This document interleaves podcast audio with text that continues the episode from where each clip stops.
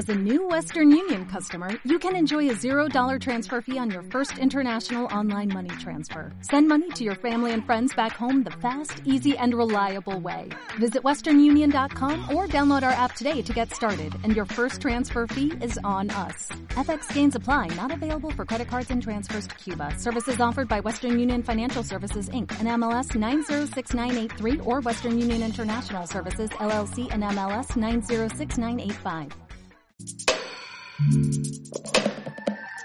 I'm a rider to so. soul.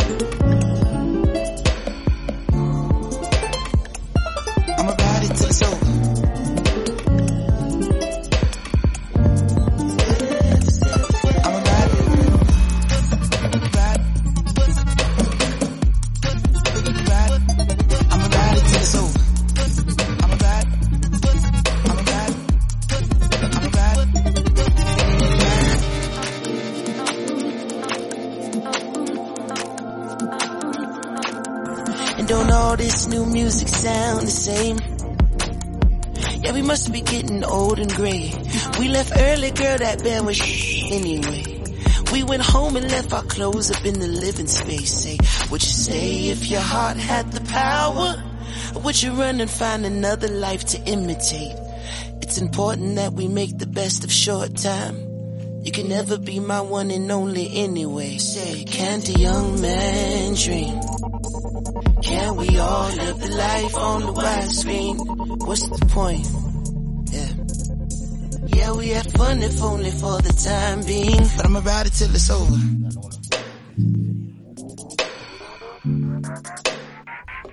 I'ma ride it till it's over.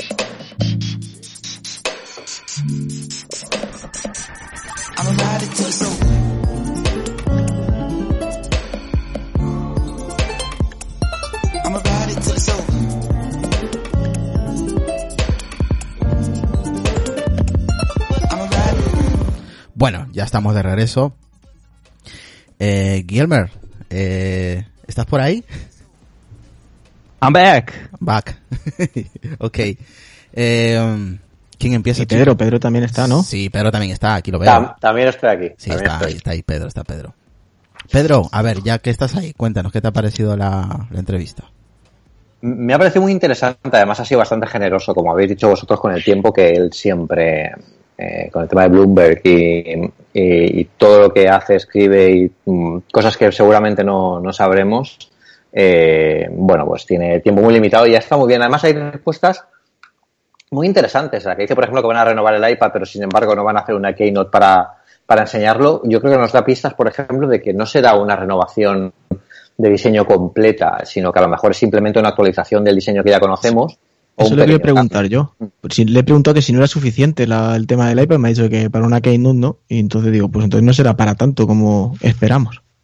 Claro, se- bueno, yo, si hay una Keynote ahora en marzo, yo creo que eh, se enfocaría más que nada, a- yo lo veía más como cuando sacaron el, el iPhone ese, de, lo sacaron hace dos años, un 21 de marzo. O sea que, mm, claro, también cuadra con lo que él hablaba cuando él lo ha comentado, de que en un par de semanas veríamos un nuevo, eh, un nuevo iPad, por ejemplo, una renovación. Pero si no hay Keynote para ello, yo no me imagino que Apple sacara, por ejemplo, un nuevo iPad con el diseño del iPhone 10 y no lo enseñará como tiene que enseñarlo en una, en una Keynote con una buena presentación y mostrando un poco las lo, lo que lo que es capaz de hacer. Si lo actualizan de procesador y, y, y a- añaden algún nuevo color o algún nuevo accesorio, pues igual simplemente actualizan en la web, la típica actualización silenciosa de Apple y, ya está. Pero bueno, ha- yo, creo que ha, dado respuestas muy interesantes y que podemos comentarlas ahora, ahora todos juntos. Sí, de hecho, eh, lo que estáis comentando de lo, del, de lo de la Keynote, no tenemos que olvidar que el año pasado el iPad, eh, el iPad, punto, el iPad, punto, eh, se presentó por nota de prensa, no hubo Exacto. eh, Keynote ni nada parecido. Entonces es normal pensar que si él ha comentado eso, pues a ver, esto es un par de semanas, es decir, si él ha dicho un par de semanas, eh, y sumamos aproximadamente la Spring Version, es decir, lo que es iOS 11.3, que ya va por la beta 4, eh, y ya son unas cuantas betas, debería de estar en la calle probablemente para dentro de efectivamente dos semanas. Esa- Entonces eh, sería justo el lanzamiento de iOS 11.3 y el resto de, versiones y la renovación del iPad 2017 al iPad 2018 en el que entiendo que tendría un procesador eh, A10 Fusion y, poco más. Preguntarle eso a Guillermo, a ver cuándo piensa que puede salir la versión 11.3 de iOS. Guillermo. Yes. Uh, what do you think about the release of iOS 11.3 in final release? Uh, do you think that maybe it's in two weeks from now, uh, approxim- approximately? well, uh, that sounds uh, like it could happen. Um, I don't see why not. Uh, it's hard to tell if if it's like ready, but as a beta, it's really very stable. I, I don't have any issues with it currently. I'm running it, it on my main phone, uh, which is crazy. Uh, you shouldn't do that, but I, I am. and I, I, uh, I, have I too. don't worry. the weird thing is that they reversed the iBooks rename, uh, like the iBooks version that shipped in beta 3 was called Books and it had all of the new design stuff in there. It wasn't enabled, but it was all in there and it was version 5.0 and they reverted back to version 4 point something. And some people said they were having problems with syncing, uh, but I'm not sure. Uh, maybe they gave up on releasing the new iBooks on 11.3. Maybe they got scared that someone would leak the new design. someone. Um, so, so yeah, I think uh, two weeks is doable, uh, depending on what they're actually wanting to do with that release. Mm-hmm.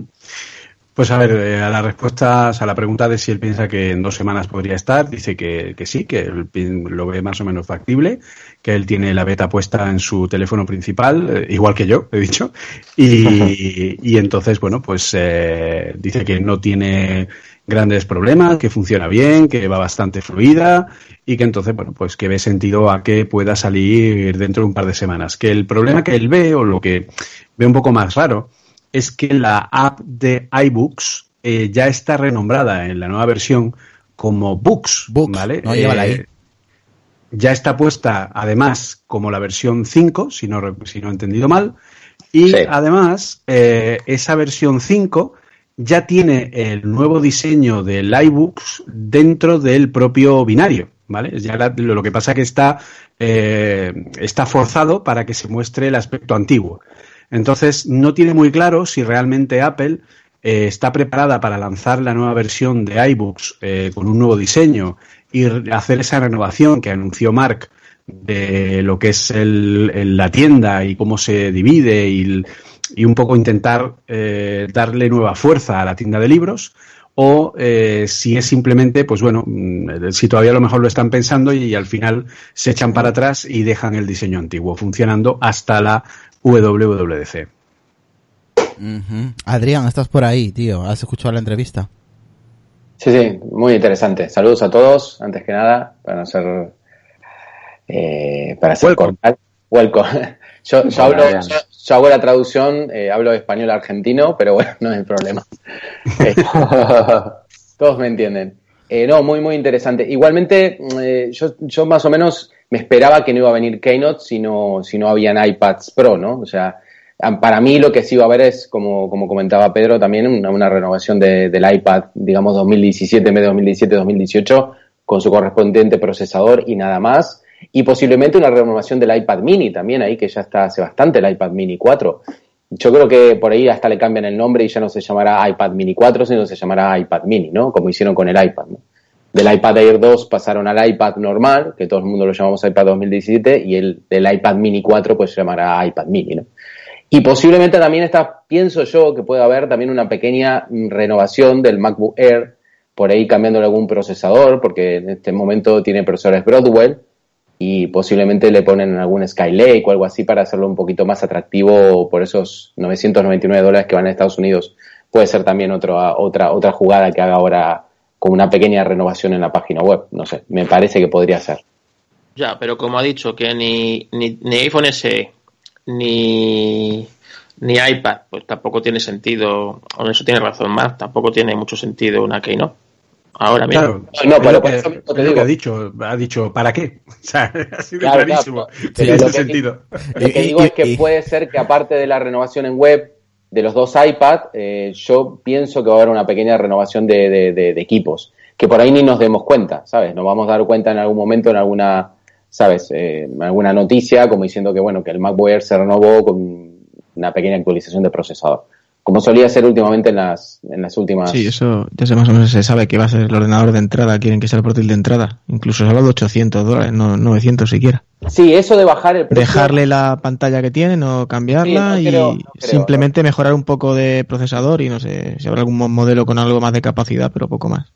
Yo creo, sí, yo creo que más que, bueno, no, no, no creo que baje el precio mucho. Para mí, más que nada, lo van a, lo van a dejar al mismo precio y harán una, una pequeña actualización de procesador y, y, y, y, no más que eso. No creo que no creo que ni siquiera le pongan un SSD 256. Porque si, si, os dais, mm. si, os dais, cuenta, eh, prácticamente el, el, lo que comentamos es eh, como si eh, Apple sacara un, un, MacBook Air SE. Es el mismo un modelo que ya conocemos que ha tenido mucho sí. éxito, lo actualizan de, de, de, procesador. Es una buena idea, ¿eh? porque para, al final la gente eh, yo conozco mucha gente que sigue comprando MacBook Air, si lo sigue buscando en segunda mano, y si Apple lanza una nueva alternativa mucho, bueno, más barata y, y actualizada de procesador, yo creo que Apple eh, tiene muchas, muchas posibilidades de ganar ahí un nuevo mercado y una nueva entrada de gente. Sí, exactamente. Perfecto. O sea, la gente que se lleva el portátil de la universidad, perfecto. Sí, sobre sí. todo para, para la gama Mac que está hecha de unos zorros, de verdad. Coges la gama Mac y ahora mismo es un poco. Lo, lo que pasa, lo que, lo que pasa, lo que pasa que el, el, el, MacBook de entrada ya, ya era el MacBook de entrada. Porque, por ejemplo, hoy en día, eh, bueno, hay una cadena muy importante en Estados Unidos que es Best Buy. En Best Buy vale 8, 800 dólares el portátil, que, que, en, que, bueno, que en la página web de Apple vale 999, ¿no? En, en Best Buy vale 799 y, bueno, yo no sé si es una oferta puntual o, o esto viene hace bastante tiempo, ¿no? Eh, yo creo que lo que pasa es que está desfasado, pero no tanto desfasado por, por, por, el, por el diseño. Esto, esto lo venimos hablando mucho en el podcast, que, el MacBook Air tiene mucho que dar todavía. O sea, el MacBook Air eh, le haces una, actualización buena de procesador, le cambias un poco la pantalla, que ya también está un poco obsoleta porque no, llega ni, a Full HD, ¿no? ¿no? No digo que pongas una pantalla retina, pero con que le pongas un 1920 por 1080 y lo dejes al mismo precio, sigue siendo un, un equipo muy competitivo, ¿no? Yo lo, por ahí lo veo, ya, sí. Pero... Un MacBook Air Full HD y con una renovación de procesador, sí. eh, obviamente sacará lo que sacará Apple, aquí lo iba a criticar, pero lo veo como un producto competente. Bueno, yo también. El, el, único problema que veo con eso es qué pasa con el MacBook. Porque yo creo que el MacBook ahí, o sea, yo creo que el, hay mucha gente que no tiene pasta para comprar el MacBook ¿Sabes? El MacBook está como en tierra de nadie. A mí siempre me dio la sensación desde que salió ese equipo, ¿no? Sí, pero, pero mira, eh, yo me quedo con una de las cosas que ha dicho Mark eh, que me ha parecido muy interesante. Y es que él opina que eh, toda la gama Mac tendría que ser renovada por completo. Sí, eso también es verdad. Yo también lo he hablado. Y, y diciendo además que los MacBook Pro solo tienen de Pro el nombre, que esa ha sido fina filipina, ¿eh? Y, bueno, eh... es, eso, perdón, eso lo hemos dicho acá, Carlos y yo. Y sí, sí, no, pero bueno, pero es que este Gurman, es decir, ah, bueno, no, no es lo mismo. Claro. Por a mucho ver. que ellos quieran, no es lo mismo. Te das cuenta, Carlos. A ver, a ver. Qué, qué injusta, todas las noches aquí. la vida, de verdad. Injusta la vida. A ver, ¿qué, ¿qué opina nuestro amigo Gilmar de lo que se está hablando sobre los portátiles? Bueno, y de hecho no hay que olvidar que también ha dicho que el MacBook eh, es muy caro que no tiene sentido. ¿Vale? Eh, what do you think about the Mac lineup, uh, especially about the lowest range price uh, MacBook, uh, the lowest price Mac? Uh, we talk about the possibility of renovation of the MacBook Air with new processors and maybe a full HD screen uh, for a lowest range of maybe mm, nine, uh, maybe one thousand dollars and around, um, to to make the possibility of the people uh, buy the new the new the new laptop. And we talk uh, also about the thing that Mark said about the necessity of the total renovation of the Mac line lineup and about MacBook Pro is only Pro in the name, but no, but not in the uh, characteristics or the uh, the power, the, the performance of the of the machine. Uh, I'm I'm going to address the last part first. I, I don't really agree that they are not pro in terms of performance and specs. I think in that area they are good. I have the 2017 MacBook Pro 15 inch with uh, everything maxed out, uh, everything uh, as much as you can get of everything except uh, SSD. I have a 512 one. Mm-hmm. Um, and it performs perfectly for everything. Uh, basically, I I do some really heavy processing. Maybe it'd be cool to have 32 gigs of RAM, um, but like I don't agree that you can't call them pro in terms of performance. Uh, you can't call them pro in terms of reliability. I think that's the main issue currently. I haven't had any issues with the keyboard that many people are having, but I can't ignore that lots of people are having issues. I actually like the keyboard, but I, I don't think they should keep the keyboard, uh, even though I like it, but uh, I know it has lots of issues. Um, do you want to translate that part before I, I answer the, the rest? Oh, yes, thanks.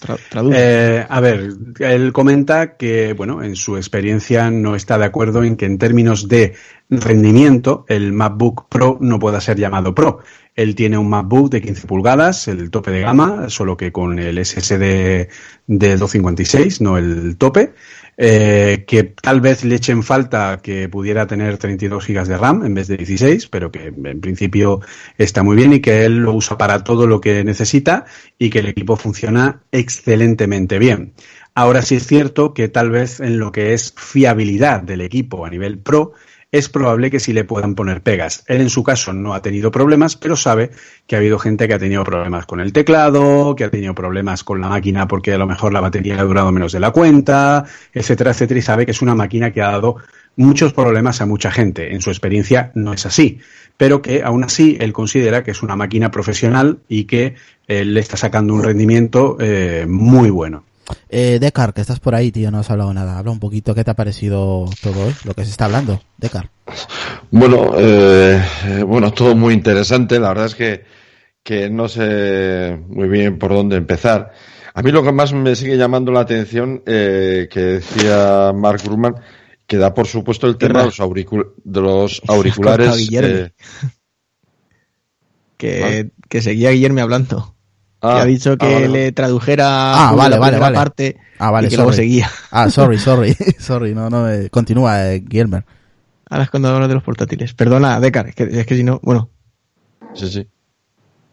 Sí, que continúe, Guillermo.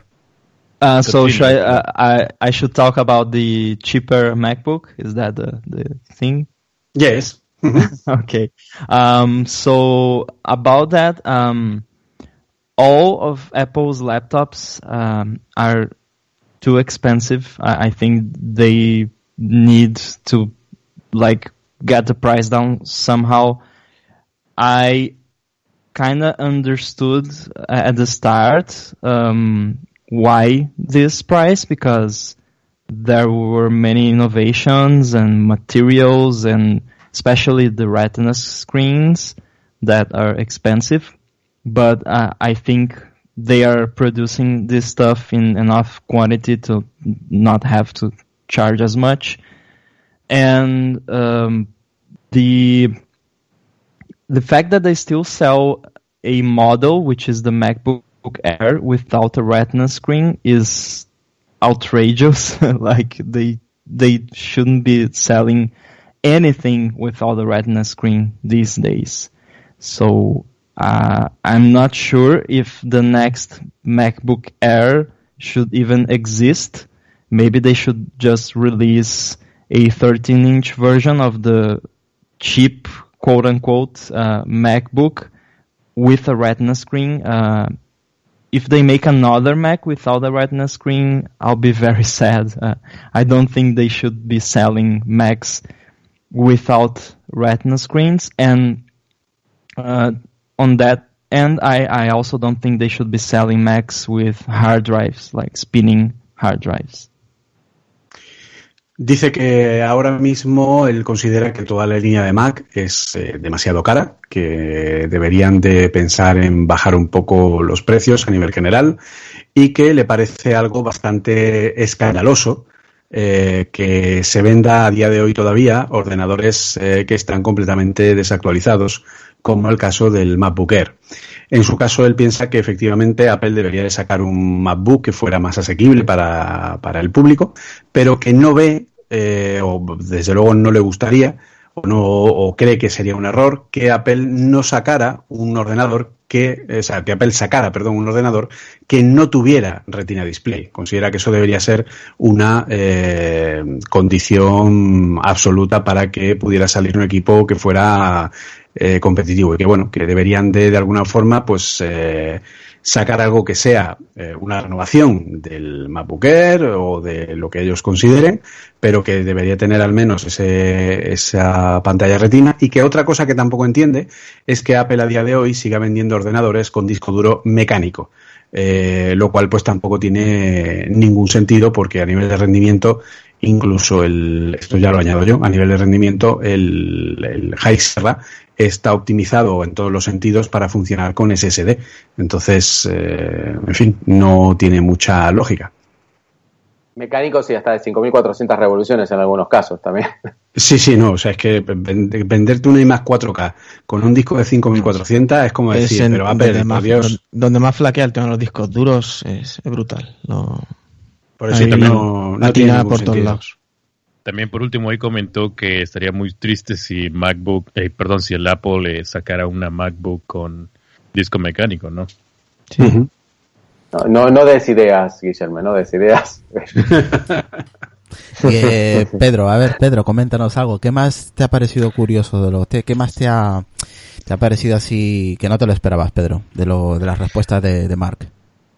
Bueno, yo, yo creo que ha sido interesante también el ver como, como nos comentaba sobre los nuevos auriculares, ¿no? Es algo que ha empezado a rumorearse en los últimos días y Apple está dando mucho de sí en el tema del sonido, eh, con el HomePod, con los, eh, el tremendo éxito con los AirPods, que eh, más allá de, lo bueno, de la buena calidad que tengan los AirPods, yo creo que ahí el, eh, Apple puso toda la carne en asador para demostrar que como compañía de innovación tecnológica estaba liderando ¿no? una parte del sector. Lo ha hecho con, con los AirPods y como, como cachondeo, como coño, os iba a decir que lo ha hecho con el Notch, ¿no? Después de este Mobile World Congress, donde todos los Androids de repente hemos visto que han aparecido con un Notch. Eso, vamos, que ha es- sido... ha sido sorprendente, ha sido sorprendente. Yo creo que si ahora Sí, sí. sacara... Pero, y- y- pero, pero marcas como LG o Huawei, que se supone que ya tienen un... Sí, pero aparte, aparte me sacan el notch, pero sin sentido, porque en realidad el notch, eh, eh, en realidad el notch, lo que, el problema del notch, bueno, no es un problema, es un, No, es por los sensores que tienen es conectados en algún lado. Exactamente, los, los eh, exactamente. Pero que no, no, no, pero que no es sensores, que es que Android no soporta el notch hasta la versión P, que ahora mismo está en preview. sí, sí, o sea, sí, sí. En lo que hace literalmente un notch en Android es cortar la pantalla. Sí, exactamente. Por lo tanto, es imposible diseñar una app que se vea correcta con esos notch, porque además cada uno es de un tamaño diferente. Ahora Preguntarle, es una o sea, cuestión de diseño. es- Ellos creo han- o sea, han es una atrocidad absoluta. frontales. Simplemente sus cámaras frontales, nada más han puesto Sí. ahí. eh, Claro, el que- está ahí básicamente para que la gente lo compre pensando y confundiéndolo con un iPhone 10. O sea, ahí no tiene más sentido que, Sí, buscar un poco emular la apariencia de, icónica de, y- de- de- del iPhone 10. Y al final es, es un poco lo que comentaba Apple, ¿no? Cuando nos decía el embrace de Notch, eh, lo que nos decía era eso, ¿no? Era, eh, esta es la imagen que queremos dar del iPhone del futuro y ese es el primer paso para hacerlo. Eh, es importante que nos reconozcan y que nos diferencien porque esta va a ser la silueta de nuestra próxima generación de, de teléfono. Entonces, claro, eh, Android lo ha visto y dice, bueno, pues eh, eh, vamos a poner aquí también fichas nosotros. Pero claro, lo han hecho, como decís, eh, sin ningún sentido, si no se sustenta con nada. Esto también es parte de la filosofía de diseño de Apple, ¿no? Es el diseño es importante cuando es útil para, la, para el usuario, cuando aporta algo más. Si lo que se hace es mimetizar algo de éxito, pero que no lo hace con la profundidad del detalle y de, la, y de lo que aporta la tecnología, lo que están haciendo es imitar algo superficialmente que al final eh, acaba cayendo por su propio peso. ¿no? Y ese problema de Android. Yo creo que Android eh, es una muy buena competencia para, para, Apple. Yo creo que está ayudando a, hacer un poco de push dentro de, del mundo Apple para que eh, Apple se esfuerce un poquito más en, hacer ciertas cosas, pero que en otras, por ejemplo, como mimetizar ciertas cosas que se, se acaban quedando en cosas muy superficiales, no, no, no, tiene mucho sentido, ¿no? Y esto es una, una de las más de las demostraciones. Chinón. no, no tenéis nada más que ver, acordaros de la esquina del Zenfone que corta la hora. Eh, sí, sí, bueno, pero, pero eso, pero aparte de eso, bueno, otras cosas que hubieron también, por ejemplo, cuando sacó el jack de 3.5, que hay algunos teléfonos chinos, le han sacado el jack, pero es que no es que era más pequeño el teléfono, ¿sabes? Podrían haberle puesto el jack, pero lo hicieron por un tema de, copiar, nada más, simple, simple y llanamente. Quería decirle a Chinón, Chinón, ¿le puedes preguntar a Guillermo eh, em, qué opina sobre los notch en, Android en la última el, Mobile World Congress?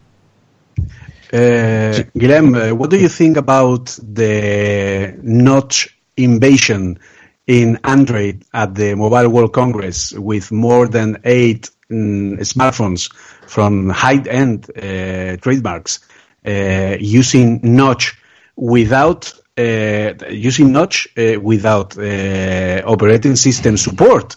because, like you know, uh, Android P has support for Notch, but not the uh, earliest uh, versions. And what do you think about this uh, Notch invasion? Bien. it, it's uh, it's interesting. Um, it's also sad because what I want from Android phones and manufacturers is for them to take stuff Apple has done, improve it, make it better, so then Apple can come next year and make it even better. Uh, I think that's that's what you should expect from competition in any market. Is that the competition to your favorite uh, phone company or wherever makes stuff better, so your company has good competition. I think we should look forward to what other manufacturers are going to, to make because that makes stuff better. How much stuff has Android taken from iOS and actually made better? And then Apple came after and, and made it even better. So that's what we should want from competition. And even the people who like Android should hope that Apple makes cool stuff. So their favorite manufacturer comes up with something even better. And that's not happening here. They're just straight out copying Apple and for no reason really because they don't need the notch. The notch is there on iPhone 10 for a very specific reason. It's a trade-off that Apple made to be able to get the edge-to-edge screen they wanted while keeping the true depth camera technology in there. They worked very hard to get the notch to a very specific shape. Uh, there's an article floating around about the, the, how thoughtful they were with the curves in the notch and everything, and you can see that that when you look at these copies that it doesn't look right, and without the support from the OS, it's going to be even worse. Uh, uh, we can expect that many apps are going to look terrible in these phones, and I, I, really wanted uh, something better from, from Android phone makers. Pues nada, os ha dicho básicamente un poco lo que hemos dicho nosotros, que Apple es cool, básicamente que entonces nada, pues es una copia que encima no el sentido el sistema operativo no lo soporta todavía. Nada, pues ha hecho pues eso que que no esperaba que, que, Android eso. Lo que sí que es cierto que nos corrigen en el, que es, por lo que me perdí al principio, que sí que es cierto, un movimiento y nos corrige un poco en el chat de Telegram, que eh, realmente Android no ha copiado el Notch. Es cierto que le han copiado marcas como Huawei, LG, etcétera, pero no, que Android no es una marca. Pero no Android. Que es, Exacto, que le han copiado esas marcas. eso, es, eso sí hay que puntualizar. Es una forma de hablar. Dispositivos Android. No, pero hay que, hay, ya, ya, pero hay que aclararlo, ¿vale? Hay que sí, por ejemplo, el S9 no lleva, o sea, entendamos que, que, es cierto, que no es, no es Android el que lo ha copiado, que son X marcas. Sí, pero, pero vamos a ver, el, paso que, a ver, una cosa es que lo copie la marca y otra cosa es que Google, en su último Android que acaban de salir ahora, el Android P, en el, el Android de desarrollo, ya de soporte para el, para el supuesto notch. ¿O no? Vale. entonces, ahí es una movida de, también de, Google. Eso, ya, pero eso ya va a nivel de sistema operativo. O sea, que eso ya. Vale, ahora. Claro, pero es que es un poco lo que ha comentado Guillermo. O sea, el problema es que eh, el notch en iPhone tiene un sentido, tiene un porqué, porque está ahí guardando una serie de cámaras, una serie de funciones específicas, los sensores, etcétera. Y entonces, eh, el que esté ahí tiene eso, o sea, tiene su porqué. Pero el que el resto de marcas, las marcas que lo hayan decidido, como LG, como Asus, como eh, Huawei, etcétera, hayan decidido poner ese notch, en realidad, para lo que es ellos, no tiene ningún sentido que lo hayan puesto, puesto que funcionalmente lo único que han puesto ahí es la cámara frontal, punto. No tiene ningún tipo de nada. De hecho, el equipo que sí tiene sensores un poco más especiales, si no me equivoco, es el S9, que es de los que no lo han, de los que no lo han copiado. porque tiene el sensor de iris aparte de una cámara frontal. ¿no? O sea que en ese sentido no tiene, o sea, a ver, que no, no, no tiene lógica eh, que hayan tomado esa decisión porque no, primero, el sistema operativo no lo soporta porque directamente las apps se van a cortar por ahí y no se van a ver. Y eso va a pasar porque las apps eh, a nivel genérico, la parte de arriba se te va a cortar y no las vas a ver. ¿Vale? Y eso va a ser la leche cuando empiece a haber aplicaciones de esas características, ¿vale? Y, eh, y luego ya cuando el sistema operativo lo soporte y corte ese trozo, pues entonces, bueno, pero es que muchos de los teléfonos que hoy día están saliendo con Notch, me juego el cuello a que no tendrán soporte de Android P cuando salga. O sea, es que, en fin, entonces vamos es que no tiene sentido alguno. Vamos con Decar. Decar, ahora sí, continúa como te quedaste. Decar. Sí. Sí, sí, nada, está, no, antes me había quedado los auriculares. Ahí, me había quedado. Sí. Porque eh, es una de las cosas que más me ha llamado la atención, porque es un producto que todavía eh, se habla mucho de esos auriculares profesionales, se ha hablado incluso tema de cancelación de, de sonido. Quiero decir, que no, no acabo de ubicarlo exactamente. Eh, bueno, al final Apple hace todo tipo de productos, pero no lo acabo de ubicar, digamos, en la línea de productos que tiene ahora. Tampoco yo acabo de ubicar unos auriculares eh, tipo profesional, no sé, no, no lo acabo de, de ubicar de, de, las declaraciones de, de Mark Gurman, no, no sé, no, no, sé vosotros, pero yo es que a mí se me hace como raro, ¿no? Teniendo además como tiene Beats, que es una empresa que compró y que, y que tiene unos allá unos auriculares de tipo profesional, grandes, etcétera. De tipo profesional. Ah, sí, de tipo grande, sí, de, sí, de tipo. sí.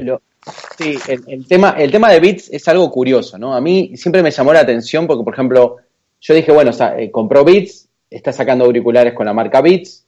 Me imagino que todo lo que va a sacar de auriculares de aquí en más será con la marca Beats. Ahora, mm, ¿sabes lo que te quiero decir? ¿Por qué los AirPods son, no son de Beats y son de Apple? O sea, es como como si él, si ahora sacaran unos auriculares como, como con la tecnología de, del AirPods, con toda esta tecnología que están diciendo de los HomePod y toda la historia, al final es como si hicieran competencia contra ellos mismos. O sea, es, como una cosa. a ver, el tema de la marca Beats. A ver, tienes, tiene su porqué, ¿vale? O sea, el equipo de manufacturación responsable de los AirPods es un equipo diferente al de Beats. ¿Vale? Es un equipo que viene de la Apple de los, eh, de los accesorios de sonido que siempre han estado ahí presentes en la marca, como el iPod Hi-Fi, etcétera, etcétera.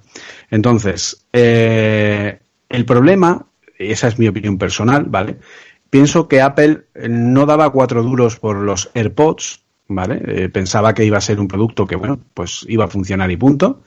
y de pronto se ha encontrado con un boom que le ha dado un prestigio y le ha dado una, eh, una posición que, digamos, ha conseguido limpiar en parte el nombre ensuciado que tenía en los últimos tiempos, ¿vale? Por decirlo de alguna manera. Entonces, eh, y de hecho, a cualquier persona que le preguntes y, del año pasado y te diga, oye, ¿cuál es el producto de Apple del año 2017? Te va a decir los AirPods. Los AirPods. sea, es algo increíble, ¿vale? Entonces, a raíz de ahí, eh, yo creo que han cogido y han dicho, vale, pues yo voy a hacer los, eh, voy a sacar un HomePod con, hecho por el mismo equipo que ha hecho a nivel de sonido los AirPods, ¿de acuerdo? La misma manufactura, la misma, el, equipo, el mismo equipo de fabricación, y a ver qué tal. Entonces han sacado el HomePod y se han encontrado que, por un lado, la gente lo critica porque dice que no es un asistente personal con la capacidad del resto de asistentes personales, pero lo que se han encontrado también es que, primero, ha sido un éxito de ventas, ¿vale? Eso está asegurado porque todo, eh, ha habido mucha gente que lo ha querido tener y el hype de tener un producto Apple se ha visto con ese producto.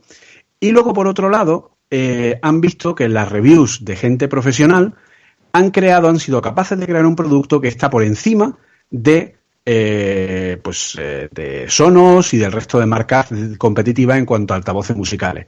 Y aparte, tanto el, que es una de las, yo creo que lo más interesante lo que ha dicho Gurman, las tecnologías que han salido a raíz de, los AirPods en cuanto a comunicación inalámbrica y las tecnologías a nivel de sonido y, reducción de ruido del HomePod son perfectas para ponerlas en un producto, ver cómo funcionan y luego, digamos que masterizarla, por decirlo de alguna manera, en un nuevo producto que sea todo lo aprendido.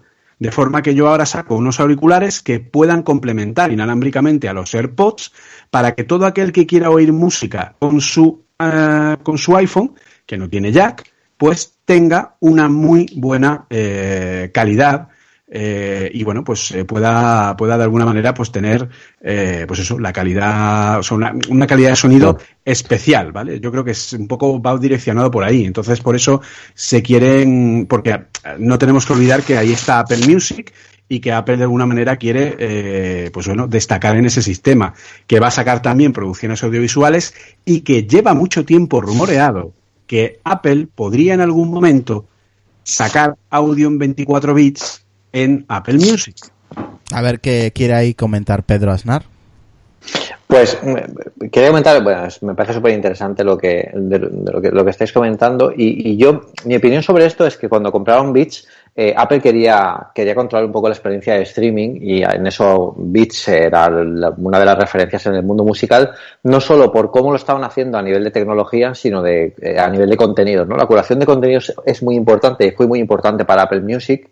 Em, y, y, esto les dio cierta enseñanza, ¿no? A nivel de producto hardware, a nivel de producto hardware, Beats tenía sus productos y, y yo siempre he dudado que Apple fuera a renombrar sus, los productos de Beats, ¿no? Porque eh, históricamente no han sido productos de Apple. Eh, esos son productos que ha lanzado otra marca que ellos han comprado. Entonces, como ese producto eh, acaba siendo el típico auricular, ¿no? Ese auricular, que es más bueno o menos bueno, lo que queráis, pero es un auricular como cualquier otro que podéis encontrar en el mercado. Y Apple sí que podría lanzar algo con su marca si lo hace de forma distinta. Y ya no solo lo haría de forma distinta con... Chino. chino, mutea, chino. Vale, ahora sí.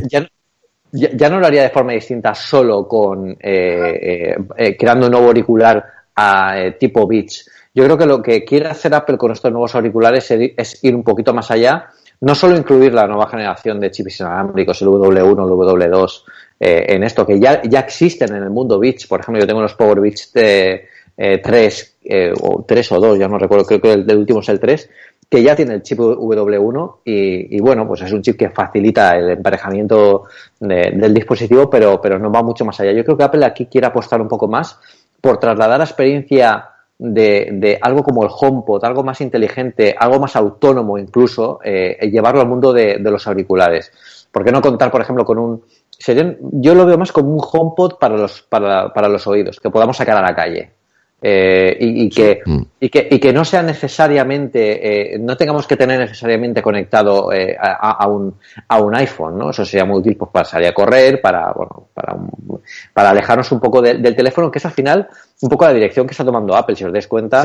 se ha pasado con el Apple Watch y está y, y, puede empezar a pasar con esto, lanzando como tecnología, es un poco más auriculares inteligentes eh, tomado como inteligentes, ya lo comentamos en el, podcast de la inteligencia artificial, inteligentes como que hacen cosas más allá de lo que habitualmente se hace o tradicionalmente se ha hecho, ah, eh, y que es un mercado que eh, sobre todo es importante para ellos porque recordemos que Apple controla hardware y software. Y si sacan unos auriculares que eh, tienen su propio software y su propio sistema operativo, como es, por ejemplo, el HomePod, que se puede actualizar, el HomePod ahora puede ser, estar escaso en posibilidades a nivel de, de, software, pero no hay que olvidar que eso es actualizable y que lo importante que es el hardware se está diciendo en todas las reviews que está eh, sobrepasando a sus competidores más directos. Yo creo que es un punto de partida impresionante eh, aunque todavía no está alcanzando las expectativas a nivel de, de, alcance de Siri, que Siri necesita actualizarse, pero no solo en el HomePod, sino en toda la gama donde tenemos Siri.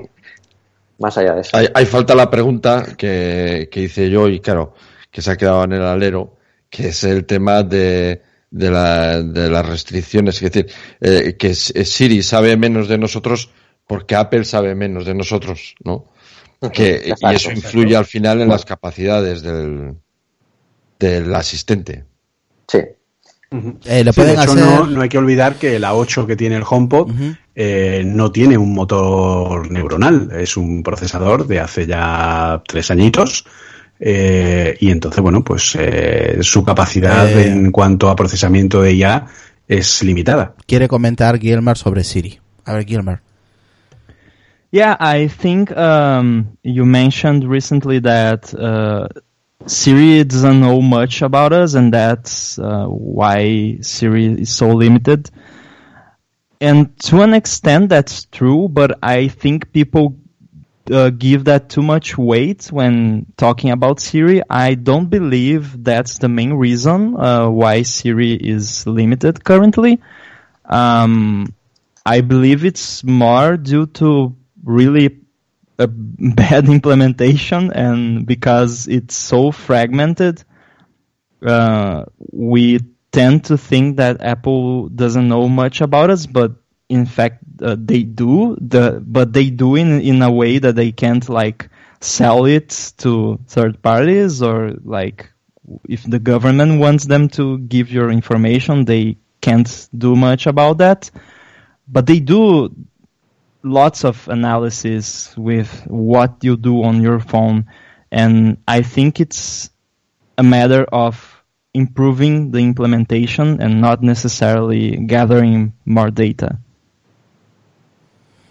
Mm, ¿Quién traduce?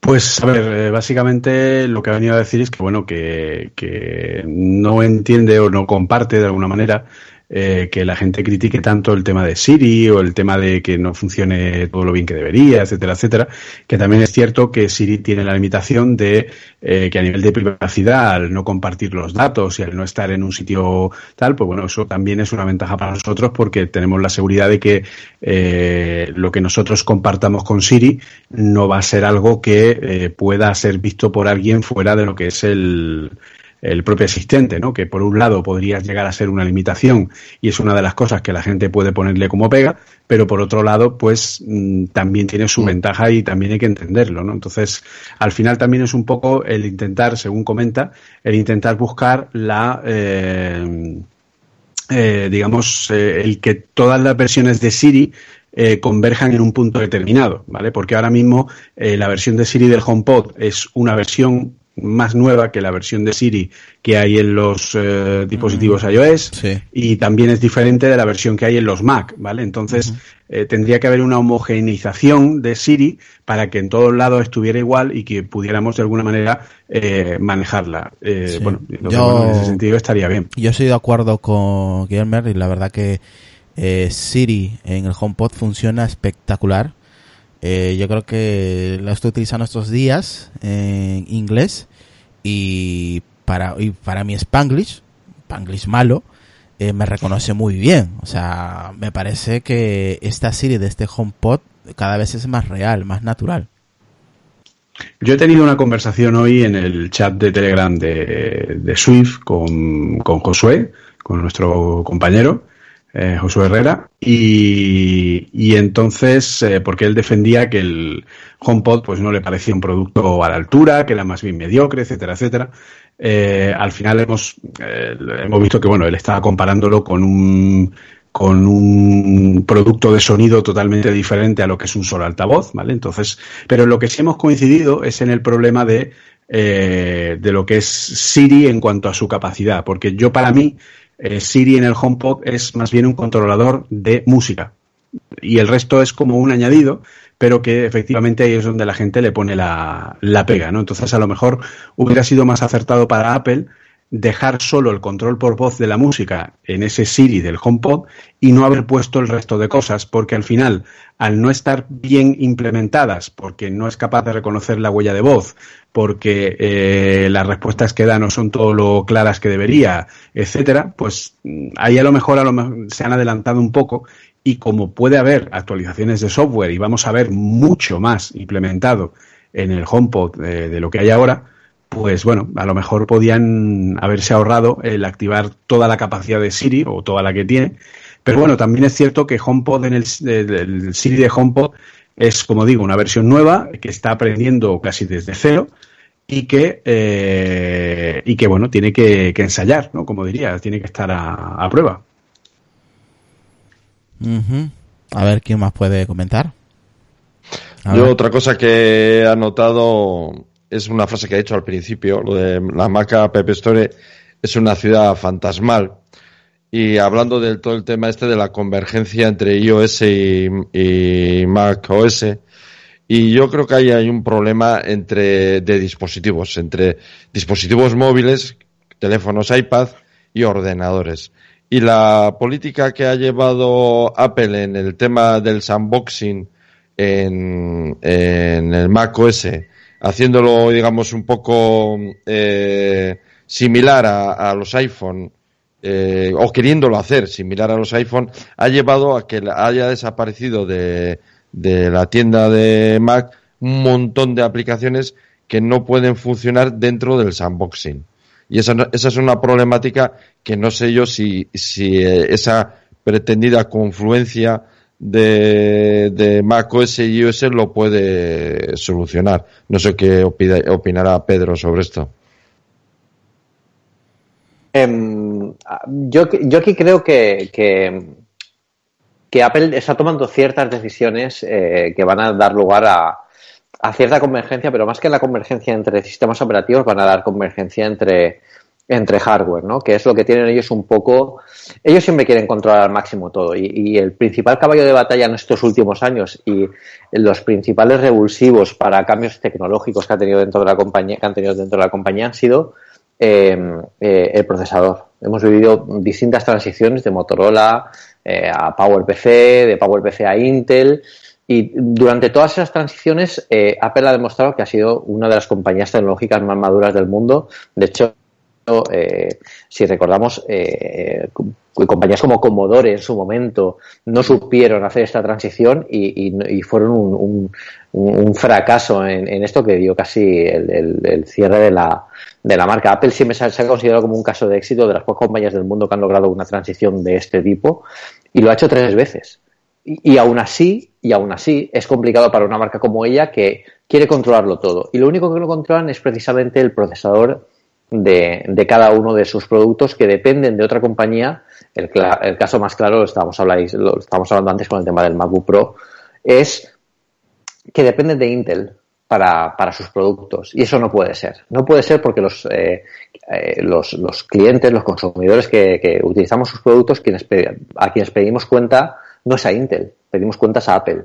Y cuando Apple saca un procesador que no está con Skylake eh, cuando toca porque Intel tiene que hacer ciertas modificaciones dentro de la placa para que quepa en la dentro del chip para que quepa en la placa que Apple quiere poner en el MacBook Pro, eh, a quien se le echa la culpa es a Intel y eso es a, Apple y eso es un problema que para la marca, eh, bueno, pues le genera ciertas críticas negativas y cierto resquemor, ¿no? De la gente de, el típico comentario que todos los hemos hecho. voy a esperarme al siguiente modelo. Ese voy a esperarme al siguiente modelo hace que eh, Apple pierda ciertos puestos de valor dentro de la salida de un producto al mercado que tiene que tener, porque una marca como Apple tiene que ser innovar y tiene que poner lo, primero que, pueda poner encima de la mesa con a nivel de tecnología sin depender de nadie más. Entonces, esta, esta, esta eh, conversión hacia, hacia un nuevo producto en el que incluso el procesador esté diseñado por Apple en cierta forma, aunque utilice tecnología como ARM, que al final es un consorcio, eh, yo creo que da lugar a, un producto mucho más cerrado en el sentido de que es mucho más redondo, ¿no? Mucho más cerrado no porque sea opaco, sino porque es redondo, ¿no? Lo controlan todo y con eso pueden controlar muchas cosas, cosas tan importantes como el tema del ahorro energético.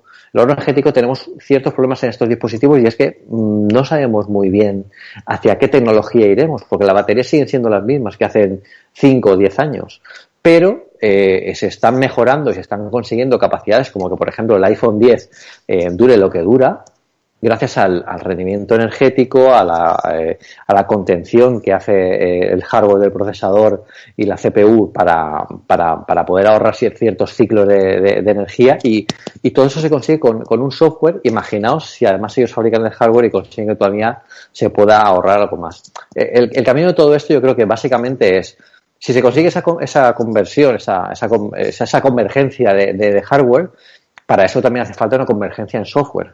Y eso es por lo que Apple yo creo que está intentando llevarse las aplicaciones y el éxito del App Store, que es muy importante porque no olvidemos que es la primera App Store del mundo. La, eh, la primera no porque fue la primera en salir, sino porque es la número uno.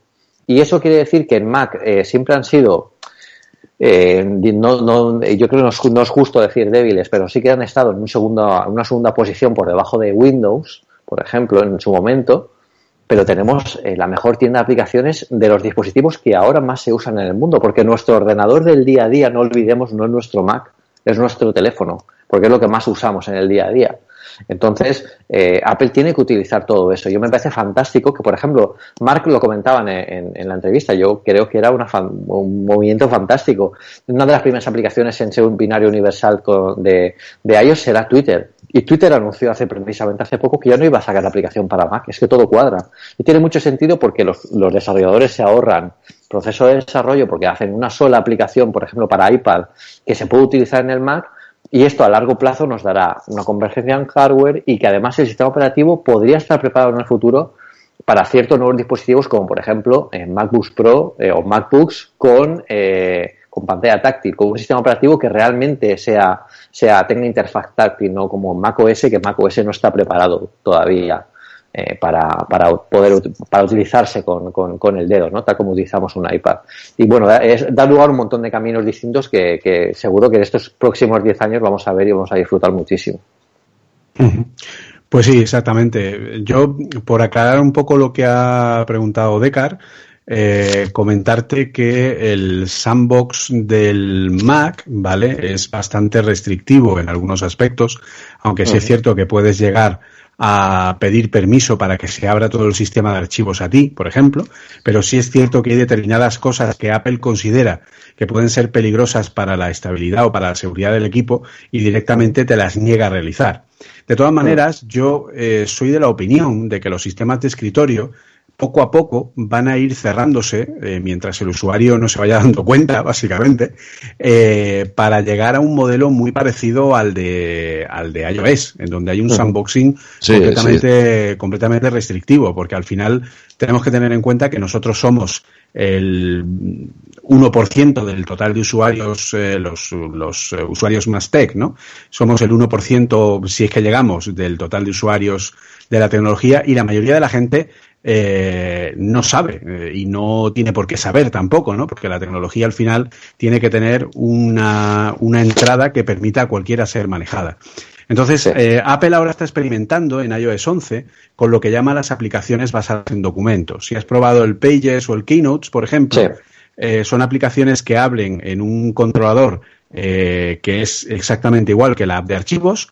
Entonces, cuando tú pulsa sobre un archivo de Dropbox, o un archivo de Cloud Drive, o un archivo de OneDrive, o cualquiera de los proveedores que tengas, iCloud Drive, o incluso el propio almacenamiento local del iPad o del iPhone, eh, lo que estás haciendo es crear un permiso temporal. Al pulsar y permitir que tu app abra ese archivo, se crea un permiso temporal a través de un link simbólico entre el archivo real y, la, eh, y, el, y lo que es la posibilidad de que la app pueda manejar ese archivo. Por lo tanto, ya no hace falta que los archivos estén en la zona del sandbox de documentos de cada app como hasta ahora, sino que las apps ya pueden controlar directamente el, eh, los archivos de la aplicación de archivos porque el propio explorador de archivos como tal, que eh, siempre lo ha sido, pero bueno, ahora más que nunca, es una app independiente con su propio Mm. almacenamiento, ¿vale? Entonces, si Apple cambia ese concepto y lo evoluciona, al final Finder será una app más que dará permiso a el resto de apps para que puedan manejar o no sus ficheros. Entonces, yo creo que en el escritorio siempre va a haber una manera de que un techi se salte todo eso y lo deshabilite y pueda hacer lo que le dé la gana bajo su responsabilidad, pero por defecto va a venir limitado, ¿vale? Para que Mm. así, de alguna manera, controle el, el funcionamiento. Bueno, vamos a ver qué nos dice Lucas y ya vamos terminando. A ver, Lucas, coméntanos que no has dicho nada hasta el momento, lo que te ha parecido todo lo que ha ocurrido en la entrevista, ahora que estamos con Guillermo. Vea, está bien, ¿no? Ha habido muchos puntos que, que sí que estaba de acuerdo, sobre todo lo que ha comentado Mark Gurman con el tema de los portátiles, que está totalmente desfasado, estoy totalmente de acuerdo. Tienen que renovarlo por, completo porque, bueno, los precios y tal, bueno, como habéis comentado vosotros, ¿no? A lo largo del, del podcast de hoy, de la entrevista con Mark Gurman y lo que estáis comentando ahora. Y el tema de los auriculares, pues lo que está hablando con José Casais por, por el chat de WhatsApp, ¿no? Eh, que a mí me- sí que me gustaría, ¿no? Que salieran la versión mejorada de, los AirPods, ¿no? Eh, oye, estaría bien, con la misma tecnología que los AirPods, pero más grandes, oye, no estaría nada mal, ¿no? Juntando, como habéis comentado, tecnología inalámbrica y, y con lo del HomePod y tal, pues oye, podría salir algo bueno. Y, y, claro, tampoco se tendrían que pasar mucho del precio para que fuese algo asequible y a la gente le atrajese, le atrajera el precio, ¿no? Sí, yo estoy, con- yo estoy contigo, Lucas, ahí, ¿eh? Y claro, el tema de que tampoco va a haber keynote, pues sí, probablemente, ¿no? Ya el año pasado no hubo. Eh, llevan ya varios, dos o tres años que tampoco hacen keynote de Mac. Y si el año pasado vieron que le funcionó súper bien la conferencia de desarrolladores, pues es, eh, eh, vamos, leche en botella. O sea, es más caro imposible, ¿no? Y Lo que yo vengo diciendo desde enero, que no me hacéis ni caso. sí, no, no, sí, a ver. Yo también lo dudaba.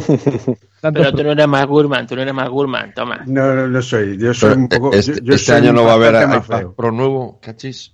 Bueno, va a haber. Bueno, la verdad que eso ha sido curioso. el- pero sí, de todas maneras, es que acaban de cambiar el diseño. No, Es- eso, me, eso me parece lógico, ¿eh? O sea, un iPod Pro salió, salió en junio del año pasado, ¿eh? O sea, Bueno, antes, Yo, de, antes, eh, perdón, antes de cortar, espero el iPad nuevo, este 2018, ni siquiera espero una renovación del No, iPad 2017. bueno, Eso a ver. Antes Por ahí. de, antes de cortar, vamos a, no sé, creo que Chinón y Mistegas se tienen que marchar. Sí, antes que me vaya por ahí voy a dejar la pregunta. eh, por ahí estuve leyendo que creo que se rumorea que van a sacar un iPad Pro económico, creo que el de la versión, el de 10.5 creo, si no mal recuerdo, y también un HomePod económico. Por ahí esa parte no entiendo qué es lo que anda haciendo Apple, sacando ahorita un producto mm, un poquito elevado en precio, como el, el HomePod. Y, y pues lo que digo, ¿no? Que se rumorea que posiblemente vayan a sacar uno más económico. yo, yo creo que no, no es, no, no, yo creo que la noticia está mal enfocada. Para mí no, no están hablando del Pro, están hablando del iPad normal, que posiblemente dejen en el 2017. Imagínate que dejan el 2017 y lo bajan de precio también. Sacan una versión nueva, iPad 2018, y dejan el 2017 ahí bajado de precio. Bueno, con antes, de pasar con, con Guillermo, a ver, Chino, te tienes que despedir, no tienes que marchar. Eh, sí, eh, pues nada, yo lo siento que tengo aquí a los peques malos y mi mujer con los dos no puede y está estamos aquí en un campamento de, de- de militar casi. Entonces nada, eh, Pedro, Guillermo, un placer, de verdad. Muchísimas gracias a los dos por pasaros. Eh, eh, un placer teneros aquí. El podcast sube muchísimos enteros y gana mucho. Y a los demás compañeros, pues nada, como siempre espectacular. Julio, enhorabuena por la traducción, que eran respuestas muy largas, muy complicadas y demás. Quedarse con todo, lo has hecho espectacular. También a Mistega. Y, Muchas gracias. Nada, y Mistega también es grande, grande con la- las preguntas. Así que nada, nos escuchamos en el siguiente. Me voy yo aquí a atender, que tengo uno de aquí colgado con lo del brazo. ¿Vale? Un. Muchísimas saludo. gracias. Un saludo. Gracias, Chino. todo bien. Gracias, un placer. Chino, eh, Mistega, Sí, dime. Sí que tienes que marcharte también tú, ¿no? Que estás... Oh, sí, sí, yo también. Lo que pasa es que hace rato ingerí algo que No, no me hace cayó falta. tan bien, entonces No hace falta que lo digas. Asqueado, medio asqueado. y pues nada, también un placer haber estado aquí, formar parte de esta, pues de este, de este, de este evento, magno evento, no se puede decir, como no. Y pues un gusto estar aquí con, eh, pues Pedro no lo conocía, Pedro Snar de, de Apple Sfera, un gusto, un saludo de aquí. Eh, pues a Guillermo. Uh, thanks Guillermo for, for being here again with the Appleianos, so it's been nice. Y pues um, a todos los demás también un saludo. Así que pues nos vemos en la próxima, ¿no? Gracias, Mistega. Muchas gracias. Eh, la pregunta, le quería hacer dos preguntas a Guillermo sobre los AirPods 2 y sobre los iPads que pueden salir. Uh, Israel wants to want to ask you about uh, the new AirPods 2 and the new iPads that maybe will release this year. What do you think about these new releases of products of Apple, Guillermo? Um, uh, the AirPods are interesting. I uh, we've heard from our friend Mark that they are going to release new AirPods in the future with maybe some health sensors and some cool new tech. But what we do know is that they are going to be launching a new version of AirPods with a new external case for charging using air power, and that's probably coming sooner rather than later. Uh, so I'm not sure if that's going to be AirPods 2 or if that's going to be just AirPods 1.1 and then uh, later on they can bring us AirPods 2 with some cool new stuff. Um, but they could definitely like do uh, a revision with the new charging case and maybe longer battery life, something like that. Maybe improved audio quality. Um, I can see that happening. Uh, with regards to iPads, um, I really hope we see uh, a new iPad, probably a new iPad Pro with uh, less bezels and Face ID. Um, it would be really awesome if it had a, an OLED screen, but I don't think that's viable at the moment. Uh, uh, the same can be said for 3D Touch. Uh, I think those things are very tricky to get on iPad with the tech we have at the moment and at scale, uh, like Apple needs. Um, it would be super expensive as well if it had an OLED screen. Uh, but we can dream. Maybe an iPad Mini. Uh, who knows? Um, and uh, regular iPads. Uh, that's a big question mark for me. Um, I don't know. Uh, maybe they can improve the battery and the processor, or maybe they'll just go Face ID and less bezels all the way and release regular and Pro iPads with that feature. But we'll see. Bueno, pues comenta básicamente que, que, bueno, que él cree que los AirPods 2 todavía les queda un tiempo por salir, que la apuesta porque primero eh, tenemos que recordar que todavía no han salido los AirPods con la caja con carga inalámbrica, ¿vale? Entonces él considera que primero habrá unos AirPods 1.1, por llamarlo de alguna forma, que serán los mismos que ya hay, pero con la caja con carga inalámbrica. Eh, que de hecho incluso creo recordar que la sábana tampoco ha salido todavía, la Power Magic esta o como la quieren llamar, la que es capaz de cargar varios productos, tampoco ha salido. Todavía.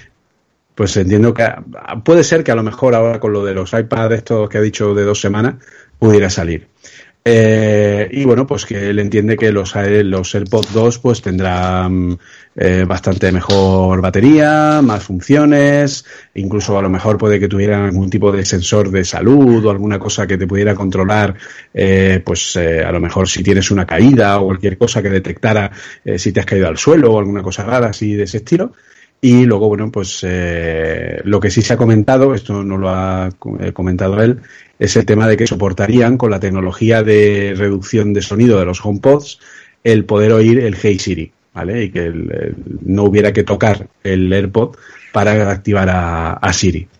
Y luego al respecto a los iPads dice, bueno, pues que la verdad que le apetece bastante ver un iPad eh, sin marcos eh, con Face ID y, y, así en plan, pues eso, con, oh, Qué bello. con un notch y tal, que sería una cosa muy bonita y muy tal, que le encantaría que pudiera tener pantalla OLED, pero no cree que pudiera tenerlo porque la tecnología hoy día eh, no lo permite y sería además bastante caro, y tampoco con 3D Touch, que también, pues bueno, es una cosa que, que está, que le daría un punto especial de funcionalidad al iPad, pero que de igual manera la tecnología en una pantalla tan grande eh, sería también bastante costosa y por lo tanto estaríamos hablando de un iPad que mm, pues eso, que tendría un precio muy elevado, lo mismo pues como el de un MacBook casi, o sea, en ese sentido. Entonces, bueno, pero que aún así, pues eh, pensar en un iPad de esas características, pues que puede estar eh, bastante bien. Y que luego la renovación de los iPads normales, pues bueno, él cree que sí, que pro- probablemente haya algún tipo de renovación de CPU, de almacenamiento, lo que sea,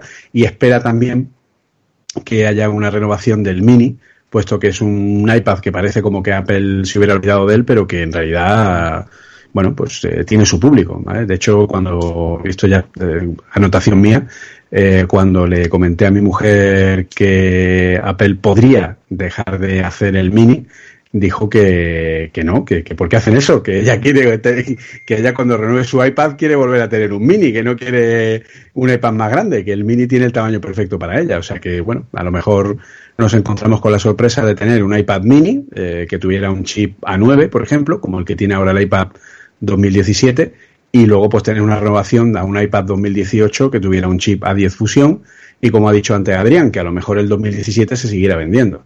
Entonces, claro, todo eso llevaría, hay que tener en cuenta que el iPad 2017 con chip A9, hoy en eBay hay días donde lo pueden encontrar a 280 euros, de primera mano, de importación.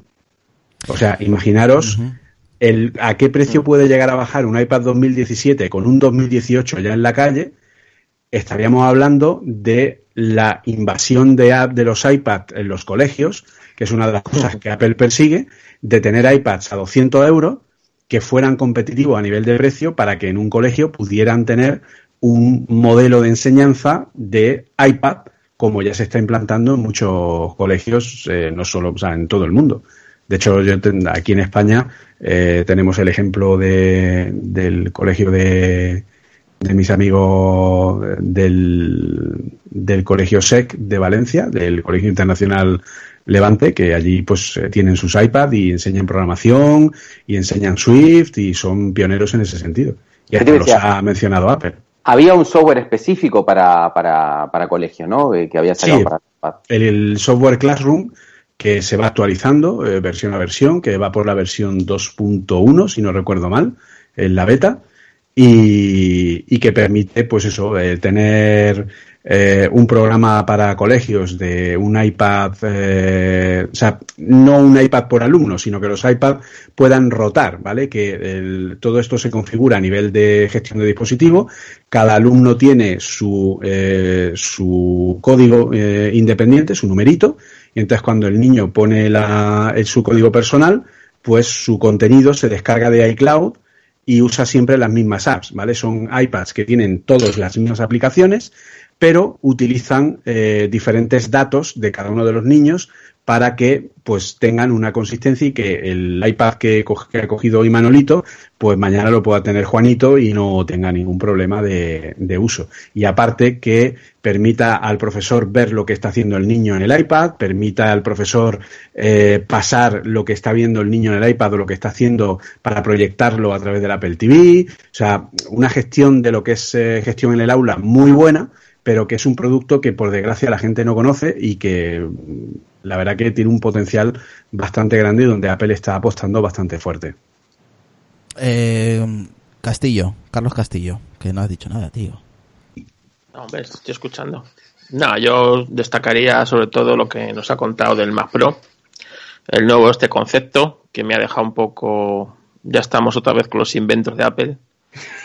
Un, un híbrido, un híbrido entre, entre el tacho de basura y negro. Claro, es que yo no sé si no se da cuenta que los profesionales somos los que menos nos gustan los cambios y los que los los más hacemos conservadores. Exacto, exacto, pero, pero no por nosotros, muchas veces. Porque, o sea, eh, eh, tú te debes a unos clientes y claro, tú no le puedes... Si es que ya es capaz de editar 8K casi en tiempo Pero, real. pero, pero el problema, el problema no es el presente. El problema es el futuro de ese equipo. Claro, O sea, pero, un pero el profesional, futuro, a ver, un profesional, un si profesional- hoy ya puedes editar 8K en tiempo real, hostia, ¿qué más? O sea, No, sé. no, pero, pero mira, eh, a ver, normalmente uno a nivel profesional es una inversión el equipo. Entonces, eh, Claro. hoy, hoy por a todos y nada, eh, agradecido Pedro por haber venido otra vez y Guillermo también y bueno, Marc ya se fue.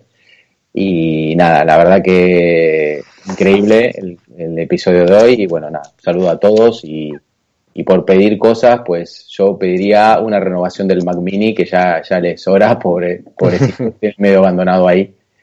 Y, y nada, saludos a todos. Hasta la próxima. Gracias, Adrián. Lucas.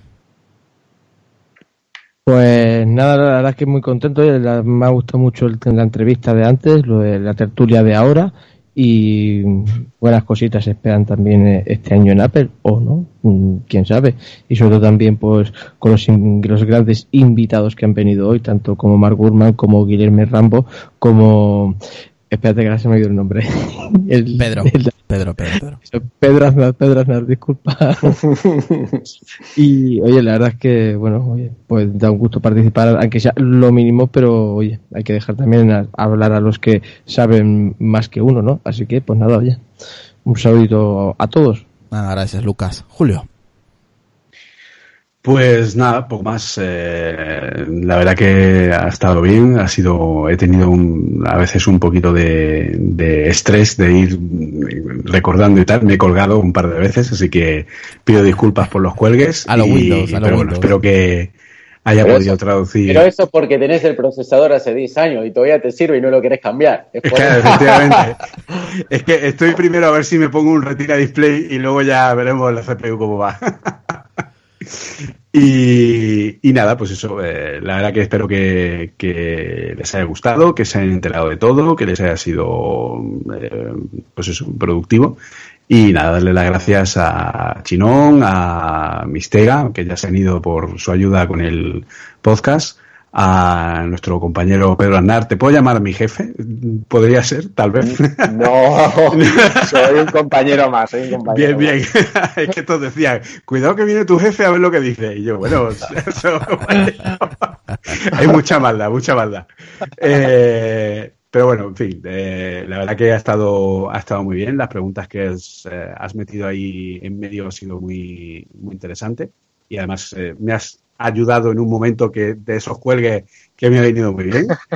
Y, y- y Eh, nada, eh, la verdad. Pedro, Pedro, ¿sabes qué pasa? Que Julio todavía funciona con Rosetta, ¿sabes? Viene de la Eso, eso quiere decir que Rosetta también funcionaba y fue muy bien, fue muy bien de la tarde. No, de- de- Era un software muy premiado. Lo vemos otra vez, la verdad. Ojalá. Vale. Y nada, y poco más. Eh, lo que sí es que todos decían, cuidado que viene tu jefe a ver lo que dice. Y yo, bueno, eso, hay mucha maldad, mucha maldad. Eh, pero bueno, en fin, eh, la verdad que ha estado, ha estado muy bien. Las preguntas que has, eh, metido ahí en medio han sido muy, muy. Y además me has ayudado en un momento que de esos cuelgues que me ha venido muy bien.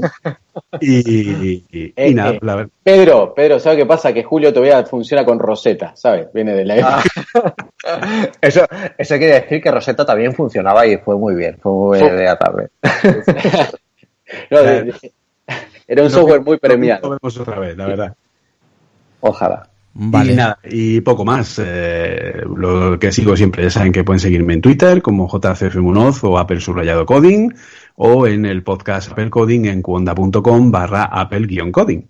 Y, y nada, y ahora pues también cuando colaboro de vez en cuando, pues en applesfera.com, el medio número uno en habla hispana sobre Apple. Ahí estoy de acuerdo contigo. Ese, para mí es el medio importante de la de hispanohablantes, Apple Esfera. Todo, lo que, todo, lo, todo lo que queréis saber sobre el mundo Apple, creo que ahí es el- la primera página web donde se puede leer en español.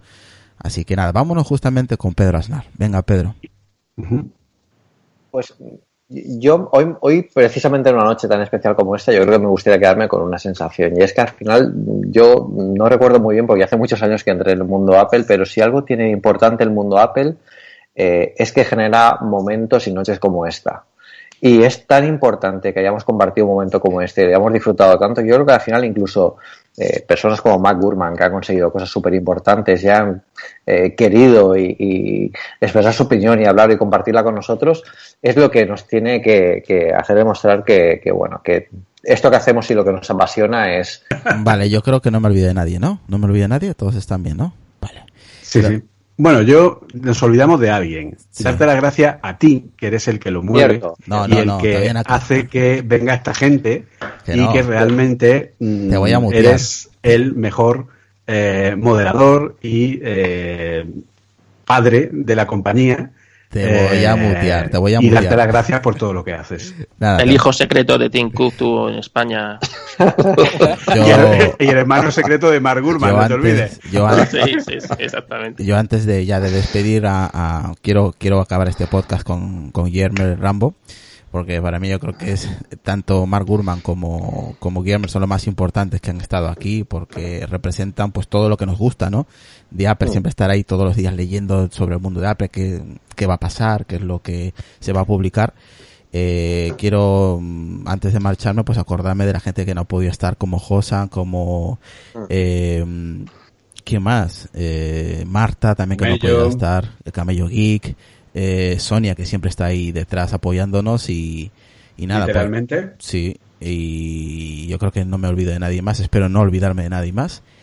Y nada, pues este, este episodio es para, para el Día de, de las Mujeres, espero que les haya gustado a las geek y a las no geek.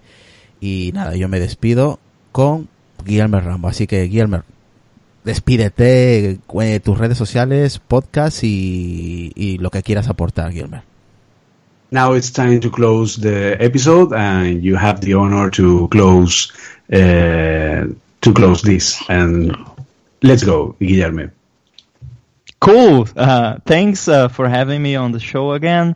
And uh, if the people listening want to follow me on Twitter, I'm at underline inside. Uh, I'll leave my handle here in the Telegram group uh, at underline inside. I always tweet about Apple and what's coming up.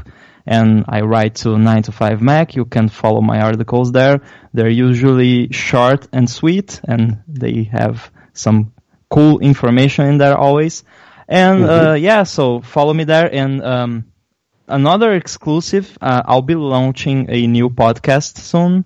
And follow me on Twitter. You'll be hearing about it uh, next week, probably. Thanks so much. Dice que lo sigamos en subrayado Inside, que es su Twitter, en Night to Find Mac, que ha sido un placer estar aquí con nosotros, y que eh, lo sigamos porque la próxima semana va a dar una pequeña exclusiva que nos va a sorprender y que estemos atentos a sus redes sociales. Jo, ah, va. Irte de esta manera, Guillermo. ¿Cómo no? ok, ok. Um, thank you, thank you very much, Gilmer. Así que venga. Thanks. Good, good night. Chao. Good night, it was a pleasure. Pues, pues no se ha dejado bien.